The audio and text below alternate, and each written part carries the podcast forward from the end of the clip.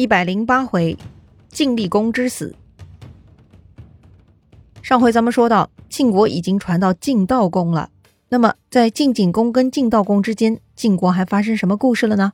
咱们呢，这就给补上介绍一下。要说呀，晋景公也是晋国晋文公之后最有出息的国君之一了。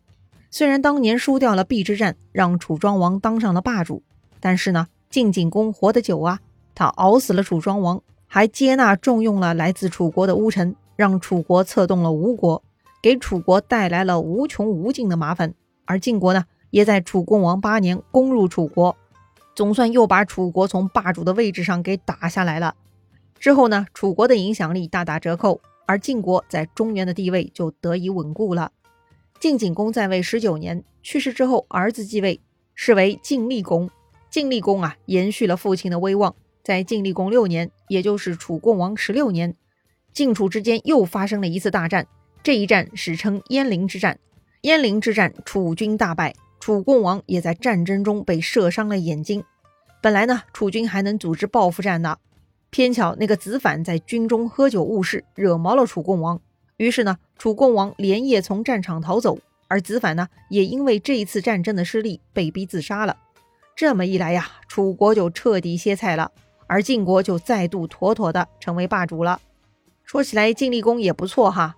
可是为啥他得了“厉”这样一个谥号呢？这个“厉”呢是厉害的“厉”。咱们都知道啊，这个呢是一个贬义的谥号，通常都是指残暴不仁的国君。那么晋厉公又是如何残暴不仁的呢？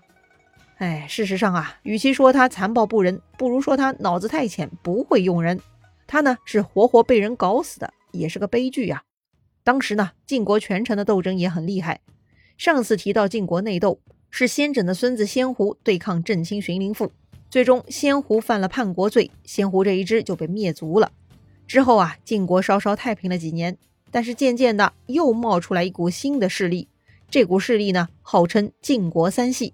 所谓三系呢，就是三个姓系的人啊，他们分别是系齐、系抽和系智。话说呀，晋景公的时候，郑卿是荀林父；荀林父之后，士会成了郑卿；士会之后，细客成了郑卿。细客临死前，他推荐栾书接任郑卿之位。可是细客的儿子细齐也是个人才，他内心很不服啊。之前介绍晋楚邲之战的时候，也提到过细齐的。他当时呢，在士会的队伍中也算是积极分子。这个细齐啊，没有当上郑卿。为了在朝廷争抢权力，细琪呢想尽办法拉拢自己人。他呢把堂叔细抽和堂弟细致都拉进了管理层，形成了三系。这个三系啊非常嚣张，经常跟正卿栾书对着干。而栾书呢，考虑细琪的父亲细客对自己是有举荐之恩的，所以啊他对三系也是礼让三分的。只可惜啊礼让是解决不了问题的。随着时间的推移，他们的矛盾是越来越多。三系对于栾书而言，那就是如鲠在喉，让他坐立不安呐。之后呢，晋楚之间发生了鄢陵大战，三系立下大功，得到了很多封赏，特别是细齐，他因此升任中军佐，官位是仅次于中军将栾书了。这么一来，三系跟栾书的矛盾呢，就像当年先胡跟荀林父的矛盾一样，甚至是有过之而无不及。这下栾书忍无可忍了啊，也顾不得细客推荐他的恩情了，他就想铲除三系，全城内斗，刀光剑影。那么国君晋厉公对此事是什么态度呢？他是否有所察觉呢？哎呀，这个晋厉公啊，其实对栾书和三系但都是不太满意的，因为这些人都来自大家族，实在是太拽了，都不听话。如果晋厉公能看出他们之间的矛盾，那他啥都不用做，哎。把握住坐收渔翁之利的机会就好了。只可惜啊，晋厉公看不出来，他呢沉浸在自己的小世界里。他呀一心想提拔自己喜欢的人。他当时最看重的人呢叫胥童。胥童的妹妹呢是晋厉公的宠妃，因为这层关系，晋厉公特别欣赏胥童。那么胥童又是哪位呢？其实啊，他也算是名门之后了。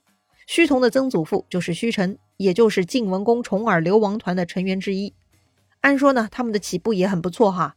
可惜啊，胥臣的儿子、孙子分别受到当时执政官赵盾弃缺的排挤，特别是胥臣的孙子胥克，这位呢，也就是胥童的父亲哈，他呢，居然被细缺以古籍为由而罢免了夏军佐之位，从而被驱逐出了六卿。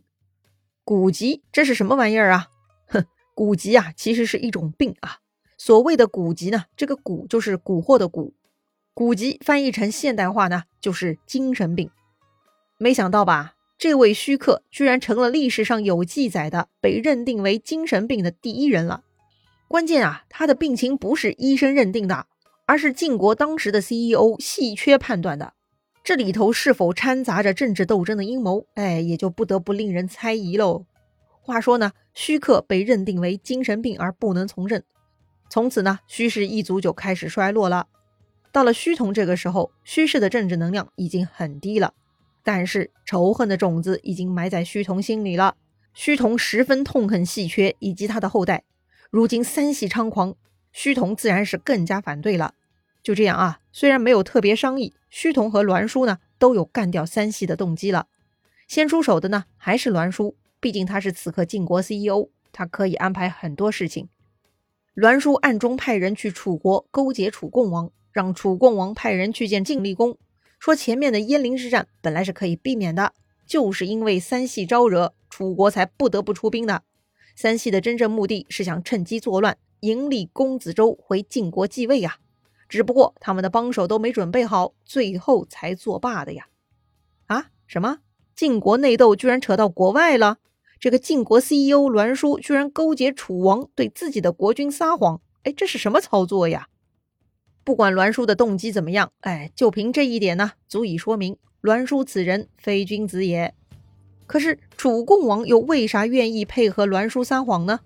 哼，也很简单啊，说明楚共王是个聪明人。哎，栾书的这个请求明显是个混淆是非、扰乱晋国的要求。既然是对晋国不利的事情，楚共王何乐而不为呢？哎，看着晋国君臣玩游戏，这种好戏嘛，就该拉条板凳好好欣赏啊！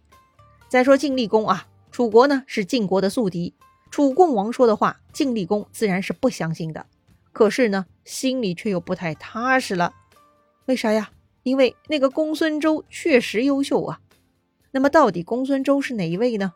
公孙周啊，其实是晋襄公的曾孙，大名叫姬周，他呢属于晋襄公二儿子这一支的。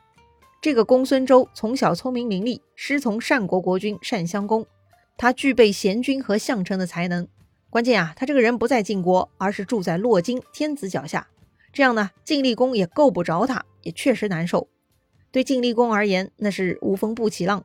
虽然楚国人的话不可信，但这些话呢，实实在在又刺激到了他。于是呢，在栾书的建议下，晋厉公准备验证一下此事的真伪。如何验证呢？栾书说了啊，很容易，只要派三系去洛京，如果他们没有作乱的计划，自然不会去见公孙周的。如果他们见了，哎，就说明有问题了。晋厉公觉得，哎，这个方法不错啊，就采纳了。于是呢，他派三系之一的细致去洛京出差，同时暗中派人跟踪，记录细致在洛京的所作所为。结果呢，这个栾书联络公孙周，让公孙周随便找个理由会见了细致。哼，完蛋了啊！于是呢，晋厉公的人就亲眼目睹细致跟公孙周见面了。这个嘛，就算坐实了楚国人的话，确实三系有造反计划呀。于是嘛，晋厉公就信以为真，就下定决心要铲除三系了。晋厉公的打手呢，就是他的宠臣胥童。胥童很高兴啊，这是他报仇的好机会。他呢，带上晋厉公的指令，很快就发动了突袭。就在这天，虚同带上八百兵突然杀到三系面前，三系没有防备，就在莫名其妙中全被杀害了。但是呢，虚同心眼儿多，他顺势啊将 CEO 栾书以及上军将荀偃也给一起抓起来了。虚同对晋厉公说：“这两个人也不是好东西，他们将来会算计国君您的。”但这个时候啊，晋厉公退缩了，他说呀。我一天之内已经杀掉三卿，不能再杀人了。但虚同却说：“您不忍心杀他们，他们将来必然忍心杀您啊！”可是虚同再怎么说，晋厉公还是不听。他呀，下令释放栾书和荀偃，还向他们道歉，说自己只是想惩罚三系的罪过，误伤二位啦。晋厉公呢，立刻恢复栾书和荀偃的职位，又封虚同为卿。搞了一个看上去是皆大欢喜的结局。这里说到的荀衍呢，就是曾任晋国正卿的荀林父的孙子啊，也都是大家族的背景嘛。表面上啊，似乎一切回归平静，但其实呢，这就埋下了一颗巨雷了。很明显，胥童跟栾书、荀衍是敌对的两派。对栾书而言，这一次差点被胥童拿去他们的性命，此仇不报非君子啊。而晋厉公呢，虽然没有同意杀掉栾书他们。但是他很明显更喜欢虚童，所以就这一条，栾书他们就不安心了。哎，只要有虚童在，有朝一日国君又脑残了，栾书他们就会成为刀下鬼呀。与其坐着等死，不如先下手为强。于是就在三十四天后，栾叔他们趁着晋厉公出宫到大夫黎氏家里做客的时候，搞了一个突然袭击，把晋厉公给抓捕囚禁起来了。他们当场就把虚童给杀掉了。然后呢，火速派人去洛京迎回公孙周，并且拥立为国君，也就是之前栾书安插给三系的罪名，其实啊他自己给实施了哈。而那个悲催的晋厉公根本就来不及反应，就成了阶下囚，完全就落入了权臣的掌控之中。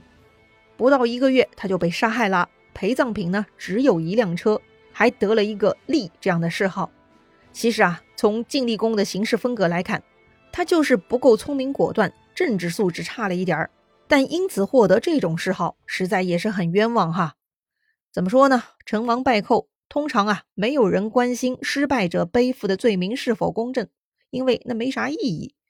哎，就像在企业里，所有的问题啊，都可以一股脑儿的丢在前任经理身上，所有的前任经理都是用来背黑锅的。哎，历史啊，真的是个无限循环呐。好了，再说说这位新上任的晋国国君公孙周吧。他呢，就是大名鼎鼎的晋悼公了，也就是晋文公之后三个优秀晋国国君的第三位了。怎么样，他的继位故事也很特别吧？那么，除了继位的故事，晋悼公还有什么突出之处呢？精彩故事啊，下一回咱们接着聊。